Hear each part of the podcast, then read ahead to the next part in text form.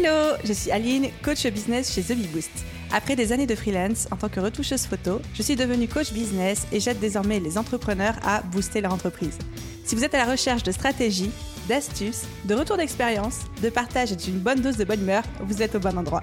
Dans ce podcast, seul ou avec mes invités, je vous partage tout pour vous inspirer au quotidien, vous aider à atteindre tous vos objectifs et faire en sorte que vous puissiez développer le business de vos rêves. Alors, installez-vous confortablement et c'est parti pour l'épisode du jour. Hello à tous et bienvenue dans cette troisième partie de notre FAQ. Donc nous sommes toujours dans l'épisode 174 du podcast, mais cette FAQ où je réponds absolument toutes vos questions a été divisée en trois parties. Les deux premières qui ont déjà été publiées, partie 1 et 2.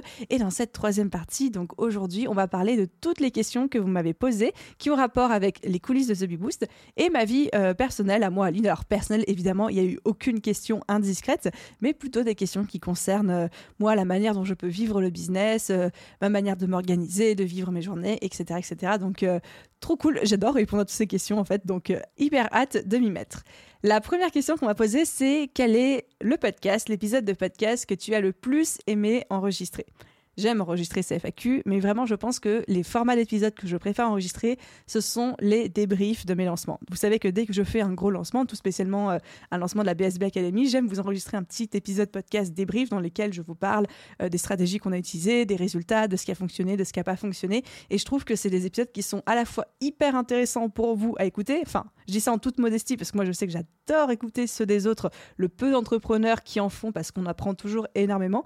Mais surtout, même pour moi, c'est tellement tellement, riche et excitant en fait à préparer en termes d'épisodes. Ça me fait faire moi-même une rétrospective sur mon propre lancement en préparant cet épisode pour vous. Et du coup, je me rends compte aussi moi-même bah, de toutes mes erreurs, de ce que je peux améliorer pour la fois prochaine. Donc, euh, j'ai envie de dire, c'est des épisodes qui sont aussi bénéfiques pour vous, en tout cas je l'espère très fort, que pour moi. Ensuite, la question suivante, c'était le point que je souhaiterais changer ou améliorer dans ma vie professionnelle. Alors justement, c'est euh, l'équilibre entre ma vie pro et ma vie perso.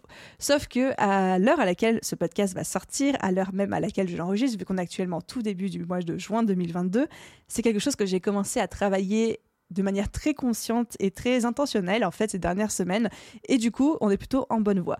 Mais oui effectivement mon but de ce milieu d'année 2022 c'était vraiment d'avoir un meilleur équilibre vie pro vie perso et pour ça j'ai mis plein de choses en place, des choses très drastiques du type j'ai déménagé et des choses un petit peu plus subtiles comme par exemple travailler un petit peu moins, déléguer plus etc.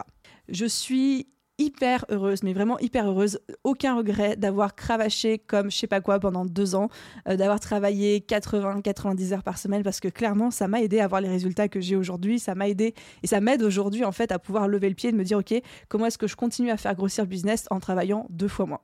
Voilà donc euh, l'idée pour moi maintenant c'est de trouver mon rythme de croisière pour durer dans le temps. Question suivante qu'on m'a posée, c'est comment travailles-tu? Ta peur de l'argent et ta peur du manque? Alors, très bonne question. Je n'ai pas la sensation, après des fois on n'a pas conscience de ses propres croyances limitantes, mais j'ai pas la sensation d'avoir spécialement peur de l'argent, ni peur du manque, parce que j'ai vécu le manque et je m'en suis sortie, et euh, j'ai vécu beaucoup d'argent et je m'en suis sortie aussi. Tout va très bien. et en fait, du coup, j'ai jamais eu vraiment peur de l'argent. Pour moi, l'argent, c'est des points, ça permet de vivre, etc. Mais j'en fais pas une obsession au point que ça prend une dimension trop importante dans ma vie. Vraiment, l'argent, en tout cas de mon propre ressenti, à la place, sa juste, enfin en tout cas juste place au sein de mon esprit, au sein de mes pensées, au sein de mes préoccupations et de manière globale au sein de ma vie. Donc j'ai pas eu la sensation à aucun moment de ma vie d'avoir peur de l'argent ni d'avoir peur du manque. Par contre, c'est vrai que j'ai eu des situations très difficiles de manque et j'ai eu des, des, situations beaucoup plus faciles, des périodes très fastes, mais à aucun moment il y a eu des traumatismes qui ont été reliés à l'un ou à l'autre. quoi. Je sais pas si je m'exprime très bien. Est-ce que sur une semaine, tu mets exactement les mêmes contenus sur tes différents médias? Alors, grosso modo, oui. C'est-à-dire que le podcast, euh, ça a toujours été un gros épisode lundi. Et là, depuis euh, plus d'un an maintenant, il y a le petit épisode du jeudi. L'Instagram aussi est assez régulier en termes de création de contenu, c'est-à-dire que le lundi, on va toujours retrouver le post euh, qui partage l'épisode de podcast de la semaine. Le dimanche, ça va plutôt être la photo personnelle avec une réflexion un petit peu plus personnel, oui également. Euh, le samedi, une citation. Enfin, vraiment, j'ai quand même des, points de rendez-vous sur mes différents canaux chaque semaine que je ne loupe pas vraiment. Pareil, le mail du lundi matin. Mais après, je prends aussi énormément de liberté par rapport à ça si j'ai autre chose ou d'autres envies. Et surtout, j'ai aussi des médias sur lesquels c'est un petit peu le dawa, c'est-à-dire par exemple LinkedIn, YouTube, TikTok. Enfin, TikTok est inexistant pour le moment.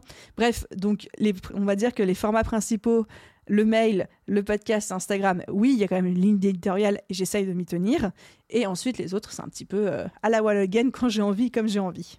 Ensuite, la question suivante, c'est quelles sont les tâches que tu détestes vs celles que tu adores? Alors, les tâches que je déteste dans le business et que je fais encore, que je n'ai pas encore délégué, c'est tout ce qui est euh, la mise en page et certains types de programmation, enfin, mettre en page des workbooks, des choses comme ça. Mais ça, de plus en plus, je le délègue. C'est quand même relativement rare que maintenant que euh, j'allume InDesign, mais clairement, je suis pas la meilleure, meilleure sur InDesign. Donc, du coup, ça me saoule. Pareil pour la programmation. Enfin, c'est pas que je suis pas la meilleure, mais ça me saoule aussi. Et ensuite, deuxième chose, pas que je déteste, mais c'est pas vraiment le truc qui me remplit de joie au quotidien. C'est tout ce qui est les appels, les calls, les réunions Zoom, les meetings les appels avec des gens, etc. Avec mon équipe, ça va, forcément, parce qu'ils me connaissent, du coup, on essaye de, garder ça synthétique, simple, efficace, et puis on rigole bien. Mais dès qu'il faut commencer à appeler des gens, des clients, ou alors il y a des invités où il faut faire 30 minutes d'appel avec quelqu'un de leur équipe, avec leur assistant pour cadrer l'interview de podcast et tout, ça c'est vraiment je le fais parce qu'il y a besoin de le faire, je le fais parce que je vois la finalité derrière, mais clairement, c'est pas là où je vis ma meilleure vie, quoi. Par contre, les tâches que j'adore euh, d'un autre côté, c'est déjà un échanger avec vous au quotidien, euh, que ce soit sur Instagram, euh, par email, par message et trucs comme ça. Enfin, j'adore, j'adore papoter avec vous. J'adore créer du nouveau contenu, que ce soit des workbooks, des podcasts, des posts Instagram. Enfin, vraiment, la création de contenu, on va dire, c'est quelque chose qui me fait triper dans tous les sens du terme. J'adore manager mon équipe. Je me suis découverte une passion pour le management et j'adore aussi imaginer de nouvelles manières de faire. Donc prendre le temps de réfléchir, de brainstormer et de me dire qu'est-ce que je peux apporter de nouveau à ma thématique, à mon marché, à ma profession, à moi, à mes produits, euh, en termes de manière de faire, de nouveaux process, euh, de nouvelles méthodes de manière générale, de nouveaux angles, de, nouveaux points de vue, etc. Ça, j'adore en fait, être dans ce côté un peu innovation. Question suivante qu'on va poser, c'est quel autre métier aurais-tu faire par kiff Ça, je me la pose souvent, je mets toujours, si Aline, si demain tu devais recommencer à zéro, euh, tu peux être entrepreneur, mais tu peux plus monter de business. Enfin, tu peux être freelance, prestataire de service, mais tu peux plus remonter de gros trucs avec une grosse équipe. Qu'est-ce que tu ferais comme métier si tu, devais être juste soit salarié, soit en prestation de service pour quelqu'un d'autre? Mais disons que dans un monde parallèle, je ne peux plus euh, remonter euh, de, de, boîte où je suis mon propre patron, dans le sens où je monte un projet et puis je recrute des gens, des choses comme ça. Je pense que soit je travaillerai au customer care service d'une grosse entreprise, donc tout ce qui est expérience client, service client, trucs comme ça, ça j'adore. J'adore répondre aux messages, j'adore résoudre des problématiques, j'adore m'occuper des clients qui soient contents ou pas contents. Enfin, ça c'est toujours un truc qui m'a passionné, mais depuis toute petite, donc euh, ça je pense que j'aurais pu le faire. Sinon, deuxième chose, je pourrais me lancer comme euh, intégratrice technique pour mettre tout ce qui est euh, mise en place des automatisations, des process, ouais, de tout parce que je suis très très geek en fait. J'adore tout automatiser. J'ai vraiment euh, Zapier, Integromat, mec, n'ont plus aucun secret pour moi. J'adore mettre les mains à la pâte. J'adore euh, maîtriser les outils. Euh, ça me fait pas peur de faire trois lignes de code. Enfin vraiment, donc je pense que je pourrais faire ça pour d'autres entrepreneurs. Ensuite, question suivante, quelle était ton organisation pendant la BSB Academy? Alors, il faut savoir que limite mon organisation pendant la BSB, le lancement, voire même euh, la préparation du lancement, c'est presque pas moi qui l'a mis en place cette organisation, c'est euh, l'équipe quand on fait notre préparation de projet ensemble. C'est-à-dire qu'on avait vraiment aligné sur notre outil de gestion de projet, donc euh, nous, on utilise ClickUp, on avait aligné absolument toutes les tâches qu'il fallait faire avec quelle deadline, quelle charge de travail, combien de temps ça allait nous prendre pour chaque tâche, etc. Ce qui fait qu'au final, le planning était plus ou moins défini trois mois à l'avance, c'est-à-dire que trois mois avant la BSB, je savais exactement chaque semaine, voire même quasiment chaque jour, ce que je devais faire pour être sûr que le lancement puisse se faire en temps et en heure. Et il me restait à peine assez de temps pour euh, respirer, boire, manger, dormir et faire un peu une sortie de temps en temps. Donc, euh, en fait, mon organisation, tourner autour de la préparation de la BSB, mais ça fait aussi partie du jeu. Hein. quand on a des grosses ambitions, qu'on veut faire un gros lancement, il y a un moment, il faut aussi aligner la charge de travail qui va avec. Et donc, mon organisation tournait autour de ça et vraiment avec pareil un côté très intentionnel sur tout ce qui était énergie, charge mentale, sommeil, qualité de vie, qualité d'alimentation, qualité de mouvement, de routine sportive, de choses comme ça, pour être dans la meilleure énergie possible pendant le lancement. Après, euh, si la question concernant la BSB pendant son déroulé, donc une fois que le lancement est terminé, là j'ai envie de dire c'est la même organisation que tous les jours, sauf que j'ai prévu des créneaux supplémentaires pour répondre aux messages de tous mes élèves, pour participer un petit peu dans notre Slack, pour animer les lives, etc. etc. Ensuite, question suivante, on me demande si j'ai un conjoint et ou des enfants. La réponse est non pour les deux. En tout cas, pas à l'heure à laquelle j'enregistre cet épisode de podcast. Si vous l'écoutez dans deux ans, peut-être que ça aura changé, j'en sais rien. Non, actuellement non, célibataire sans enfants, je vais pas vous mentir, je suis très heureuse de l'être. Pour l'instant, ni l'un ni l'autre ne me manque particulièrement, mais je suis assez... J'ai beaucoup lâché prise par rapport à ça. Et ma vision, c'est que c'est... Là, là c'est le côté un petit peu plus personnel, mais ma vision, c'est que c'est, selon moi, l'approche la plus saine à avoir par rapport au fait d'être en couple et par rapport au fait d'avoir des enfants. Parce que si j'étais dans une recherche constante d'un conjoint une recherche constante d'avoir des enfants, si je me disais que je ne pouvais pas me suffire à moi-même, que je ne pouvais pas m'aimer, que je ne me sentais pas complète si j'avais pas de, de plus sain ou si j'avais pas euh, d'enfants, je pense que je serais pas heureuse.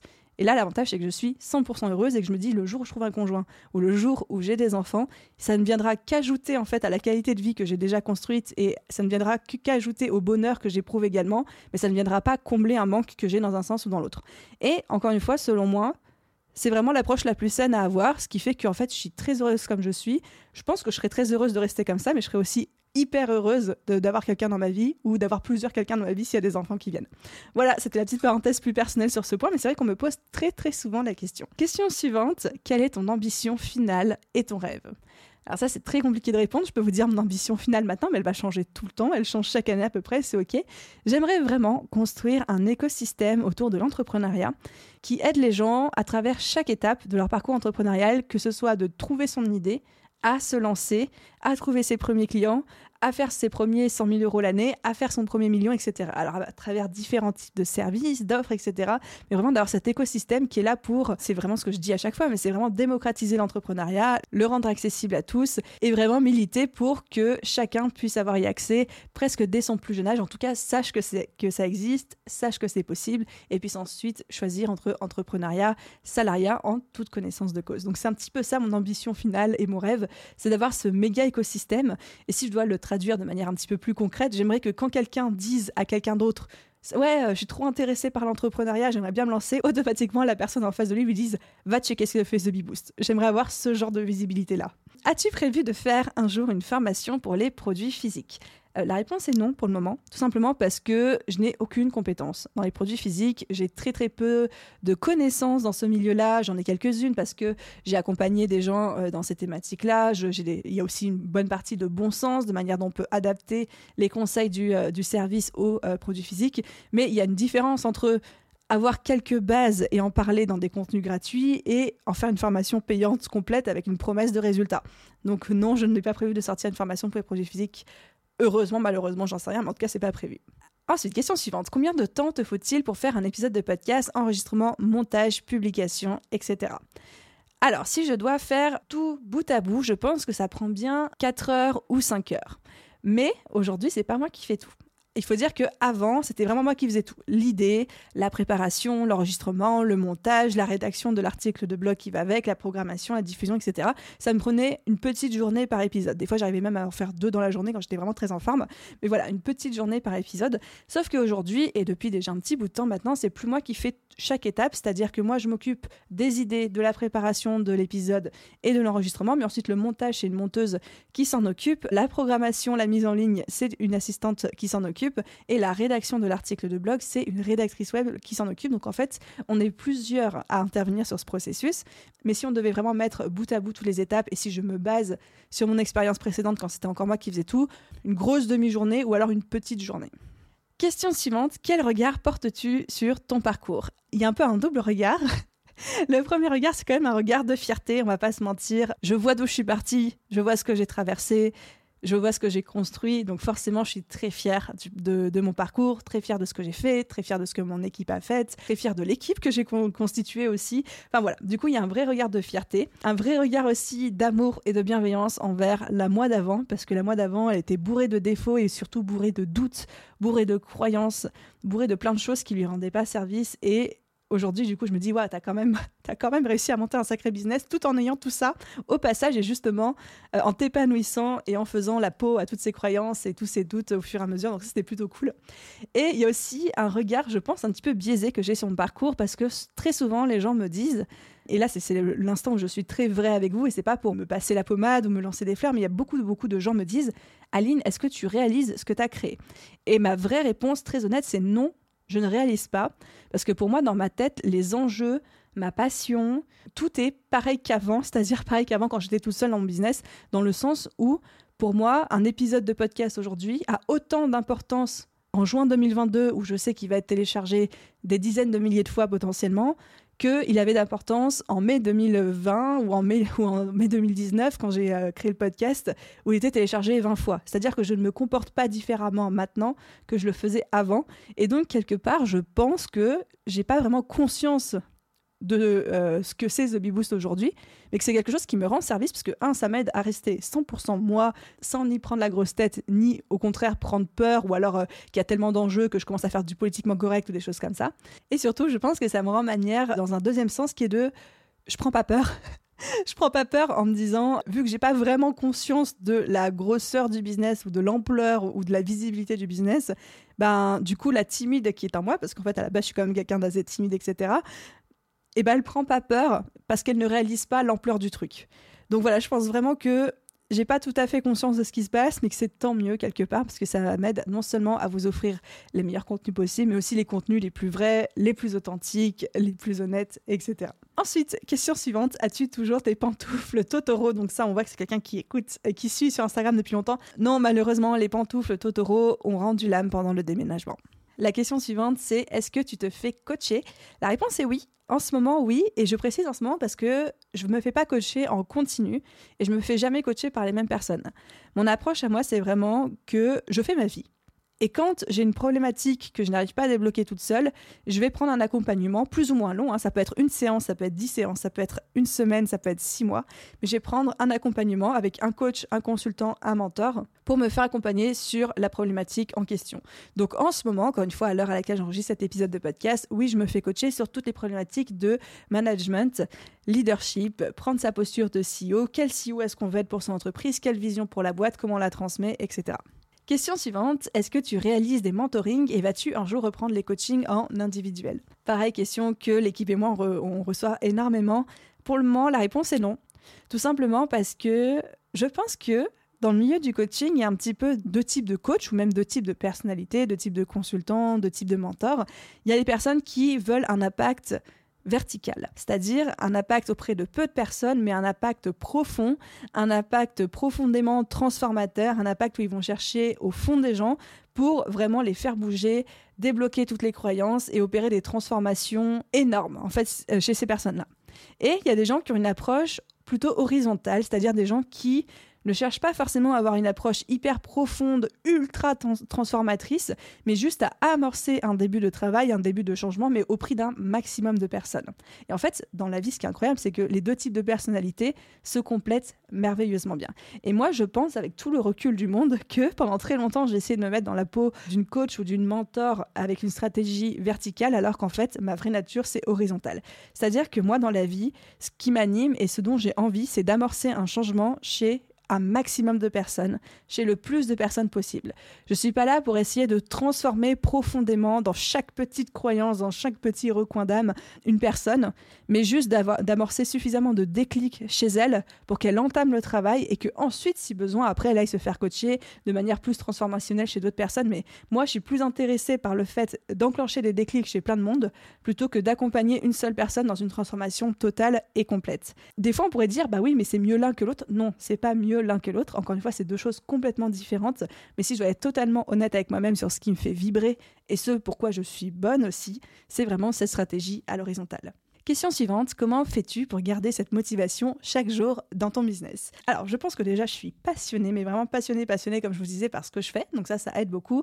Mais il faut aussi dire la vérité, c'est que comme tout le monde, j'ai des moments de down. J'ai des jours où je me lève et je n'ai absolument pas envie de travailler. J'ai des moments où alors, c'est pas que j'ai envie de baisser les bras parce que honnêtement, ça ne m'est jamais arrivé de me dire je lâche tout, j'abandonne tout. Mais vraiment, jamais, jamais. Mais j'ai quand même des moments où je râle beaucoup, que ce soit à voix haute ou dans ma tête, où je pète des câbles. Enfin bref, comme tout le monde, mon équipe m'entend régulièrement me plaindre aussi. Donc, euh, je suis humaine. Mais je pense que la motivation, je la garde parce que il y a tellement de fierté sur le parcours que j'accomplis et que j'ai accompli que déjà ça, ça me motive tellement aussi de bonheur quand je lis les retours des gens qui consomment soit mes contenus payants parce qu'ils sont clients, soit mes contenus gratuits, le podcast, Instagram, et qui me disent ça m'aide ce que tu fais, que ça, ça me porte. Et que même les jours sans, même les jours où j'ai pas envie, même les jours où je pourrais penser que la passion est en train de s'éteindre, rien que le fait d'avoir les retours sur l'impact que je peux avoir et sur les transformations que ces gens arrivent à apporter dans leur vie, je me dis ok, c'est ça ma mission et je sais pourquoi je suis là, même si des fois c'est moins facile que d'autres.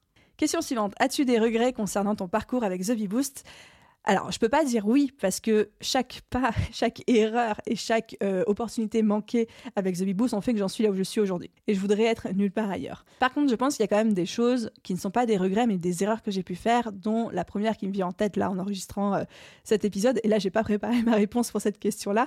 C'est le fait que j'étais ma pire ennemie dans cette croissance, dans le sens où à tellement de reprises, je me suis tiré une balle dans le pied parce que j'avais peur, parce que euh, ça allait trop vite ou parce que euh, je me sentais pas prête à faire X ou Y. Et je pense par exemple à la délégation, euh, je pense par exemple au travail d'optimisation sur ma finance et mes trésoreries professionnelles. Hein. je parle trésorerie d'entreprise, etc.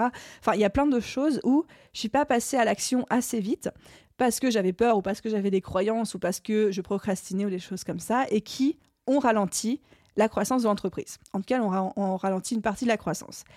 Alors, je ne peux pas dire que j'ai des regrets par rapport à ça, parce que très honnêtement, euh, mon rythme de croissance est déjà très rapide pour moi. Moi-même, je trouve que ça va très très vite. J'aurais pas aimé qu'il aille encore plus vite que ça. Mais je pourrais me dire qu'il aurait pu aller encore plus vite si je m'étais pas mis une balle dans le pied sur certains points. Donc, des regrets, non, mais des erreurs, je suis très consciente de là où je me suis ralenti moi-même, quoi. Question suivante, quel conseil donnerais-tu à Aline qui démarre son business il y a quelques années? Ça dépend si je devais redémarrer mon business en 2018 comme je l'ai fait à l'époque ou si je devais redémarrer aujourd'hui mon business en 2022 parce que je pense que je me donnerais pas tout à fait le même conseil. Mais pour tous ceux qui écoutent actuellement cet épisode et qui sont en train de démarrer ou qui vont euh, démarrer un business, on va faire comme si je donnais euh, le conseil à une Aline qui démarre son business actuellement là en 2022.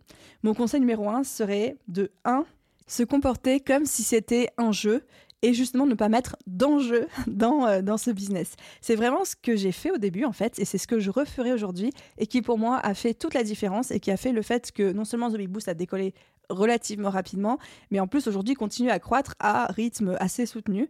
C'est qu'en fait, bien sûr que tout ce que je fais, je le fais sérieusement, je le fais avec intention, je le fais avec professionnalisme, je m'y donne à 100%, mais à aucun moment je mets dedans des enjeux d'orgueil, des enjeux d'ego, ou des enjeux de euh, si je réussis pas, je vais finir à la rue, je vais être pauvre, je vais mourir, euh, c'est la, fin de ma vie ou des choses comme ça.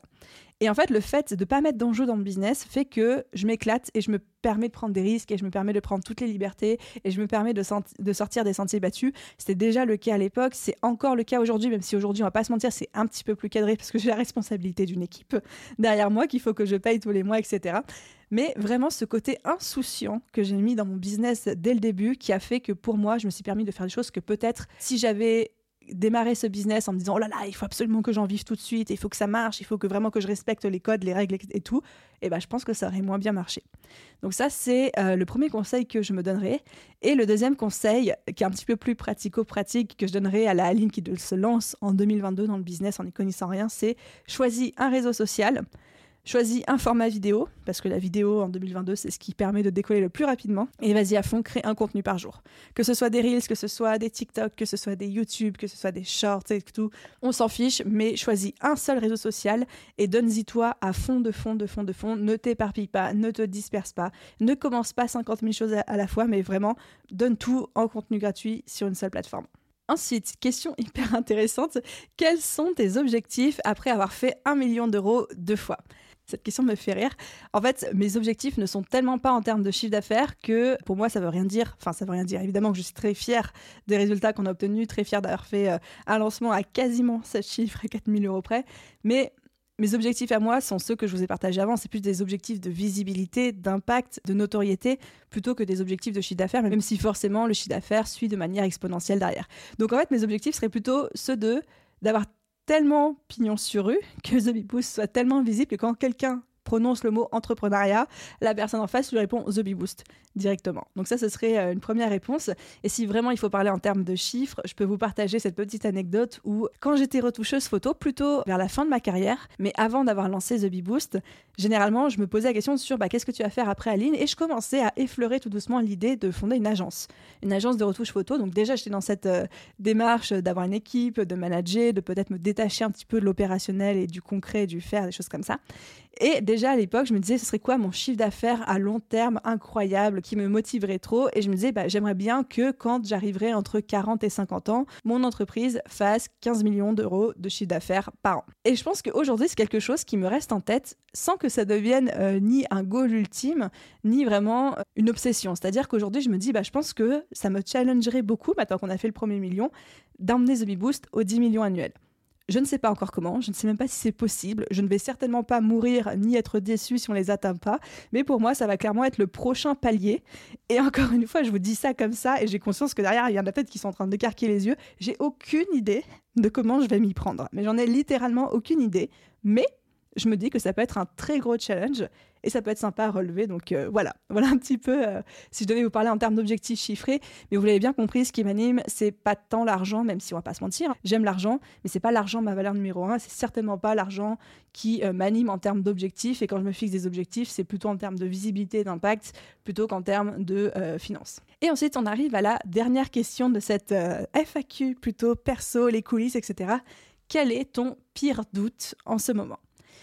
En ce moment, en juin 2022, mon pire doute, qui, est ce, qui fait partie de mes préoccupations de ces dernières semaines, hein, c'est de ne pas être une assez bonne leader, une assez bonne CEO pour mon équipe, pour mes partenaires, pour vous, pour l'audience, pour mes abonnés, etc. En gros, c'est de ne pas être à la hauteur. Je crois que c'est mon pire doute. Et je sais que je ne serai pas parfaite, mais j'ai un tel besoin d'être parfaite, j'ai un tel besoin d'être dans l'excellence que je ne me pardonne pas en fait de ne pas être parfaite, je me pardonne pas mes erreurs et que je me mets une pression énorme pour être à la hauteur, pour ne jamais flancher, pour être un roc sur lequel à la fois mes clients, mes abonnés, mon équipe et toutes les personnes qui m'entourent peuvent s'appuyer en cas de besoin. Et voilà, je me mets une énorme pression par rapport à ça et je veux dire mon gros doute du moment c'est est-ce que je vais être à la hauteur et surtout jusqu'à quel moment je vais être à la hauteur, c'est-à-dire jusqu'à quel moment de ma croissance est-ce que je vais arriver à tenir la barque Est-ce qu'il y a un moment à partir duquel, dans ma croissance, l'entreprise va tellement me dépasser que je serai plus à la hauteur pour, pour l'accompagner Et ça, c'est peut-être mon pire doute en ce moment, mais je le dis vraiment en toute honnêteté et avec vraiment une grande conscience de ce qui se passe, parce que je travaille beaucoup là-dessus en coaching et j'ai vraiment conscience que je grandis en même temps que mon entreprise et qu'au final, bah je, si on m'avait mis une entreprise de la taille de celle que j'ai actuellement il y a un an et demi entre les mains, j'aurais jamais pu assumer. Et aujourd'hui, ça me fait, c'est pas que ça me fait ni chaud ni froid, mais il y a aucun problème, ça m'empêche pas de dormir la nuit. Donc, je pense vraiment qu'on grandit au fur et à mesure de notre entreprise et qu'on monte en compétences de manière à supporter la croissance qu'on a actuellement. Et que effectivement, si aujourd'hui je mettais The Boost euh, entre les mains de la plupart d'entre vous, pas tous, parce qu'il y en a certains qui ont déjà cette expérience, mais entre les mains de la plupart d'entre vous, vous saurez même pas quoi en faire. Ce serait une source de stress plus qu'autre chose. Et je pense que moi-même, l'entreprise telle qu'elle existera dans 10 ans, si je devais la supporter aujourd'hui, euh, je ferais un burn-out, je partirais en crise de nerfs, je sais pas quoi. Mais que dans 10 ans, quand on arrivera à ce moment-là, eh ben, j'aurais tellement monté en compétences et aussi j'aurais tellement développé, travaillé sur mon mindset et mon développement personnel, etc., que bah, tout ira bien. Donc j'ai assez confiance en l'avenir, j'ai des doutes et en même temps j'ai confiance. Et voilà les amis, cette question clôturait la fin de cette FAQ et la fin de cette petite partie plutôt dans les coulisses et dans le personnel. J'adore en fait, littéralement, j'adore à chaque fois répondre à ce type de questions. Déjà parce que moi, ça me force déjà à être parfois réaliste et honnête avec moi-même sur certains points. C'est toujours très agréable de parler de soi-même, donc j'aime bien parler de moi avec vous. Et surtout, je me dis, c'est vraiment ce genre de questions dont j'adore entendre les réponses chez les autres entrepreneurs parce que, un, des fois, je me sens pas toute seule quand ils disent et qu'ils osent dire à l'oral certaines choses. Surtout, ça m'aide aussi à parfois faire redescendre les personnes de leur piédestal parce qu'on se rend compte que les entrepreneurs qu'on admire, les mentors que j'ai, bah, des fois ils répondent à des questions et je me dis ah bah oui mais en fait euh, c'est un être humain exactement comme moi qui a aussi des doutes, des craintes, des choses qui fait bien, des choses qui fait mal. Donc ça c'est très déculpabilisant et surtout je trouve ça Donc un grand merci à tous ceux qui ont écouté cet épisode jusqu'au bout. Si cette FAQ vous a plu et si tout particulièrement cette troisième partie vous a plu, vous pouvez encourager le podcast et vous pouvez me le dire en laissant une note et un commentaire sur votre plateforme d'écoute. Un immense, immense merci à tous ceux qui prendront le temps et la peine de le faire. Et à vous tous, je vous souhaite une merveilleuse journée, soirée, après-midi, nuit, où que vous soyez. À très vite dans un prochain épisode de podcast et prenez bien soin de vous. Bye tout le monde